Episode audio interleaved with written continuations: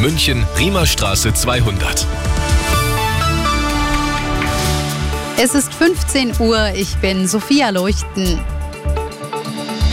Beim Deutschland-Ticket droht statt der erhofften Einheitlichkeit ein großes Durcheinander. Und das beginnt schon beim Preis. Nicht für jeden wird das sogenannte 49-Euro-Ticket auch tatsächlich 49 Euro kosten. Beim 9-Euro-Ticket letzten Sommer war alles so schön einfach. Einen Monat lang gültig für eine Person in allen Bussen und Bahnen im Nah- und Regionalverkehr, bundesweit und ohne Wenn und Aber.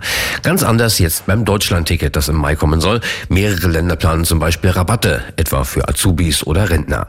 Richtig unübersichtlich wird die Lage bei den Mitnahmeregelungen. Wer beispielsweise mit seinem Hund verreisen will, muss sich erstmal schlau machen, wo er für diesen bezahlen muss und wo nicht. Selbst die eiserne Regel, nach der das Ticket nicht übertragbar ist, könnte hier und da regional kippen. Thomas Bleskin, Nachrichtenredaktion. Am Dienstag tagt in Berlin ein Bildungsgipfel. Daran wird auch Bundesbildungsministerin Stark-Watzinger teilnehmen. Sie fordert vorab tiefgreifende Reformen im Schul- und Bildungssystem. Der Bild am Sonntag sagte sie, das deutsche Modell stecke in einer tiefen Krise. Bund, Länder und Kommunen müssten in der Bildung an einem Strang ziehen. Der Bund könne nicht immer weiter Geld geben.